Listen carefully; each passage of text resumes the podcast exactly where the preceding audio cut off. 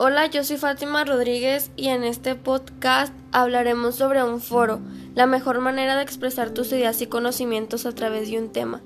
Principalmente, ¿qué es un foro? Un foro es una herramienta de comunicación que permite establecer el contacto con otros usuarios. Esto se da en un lugar físico o virtual a través de Internet o a través de una charla que se emplea para reunirse, intercambiar ideas y opiniones sobre diversos temas de interés común. Pueden clasificarse en foros públicos, foros privados y foros protegidos. Lo importante de participar en ellos es que se pueden escuchar las diferentes perspectivas sobre un tema. En sí, el foro era una plaza pública que las ciudades romanas tenían. Este se ubicaba en una de las entradas de la ciudad o en las afueras de esta.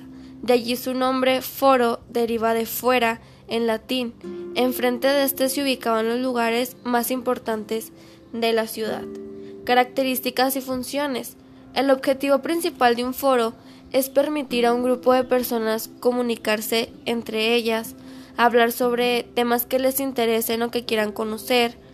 De la misma forma, permite averiguar la evolución de las opiniones sobre una temática a lo largo del tiempo, ya que en la mayoría de foros quedan guardadas las conversaciones pasadas y también las presentes. En un foro las personas pueden expresar de forma libre sus ideas y opiniones, pueden hablar sobre cualquier tema de conocimiento, desde el más común hasta el más extraño.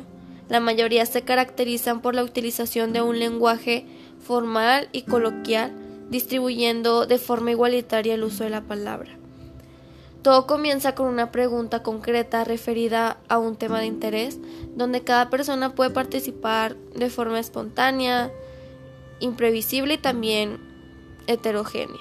Los integrantes pueden ser de cualquier parte del mundo, lo que enriquece más el número de opiniones y el contraste entre las mismas.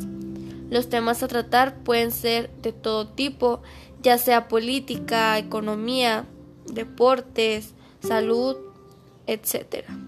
Hasta aquí cierra la brevedad de un foro. Espero que hayan entendido y se hayan quedado con conocimiento acerca de este tema. Hasta pronto.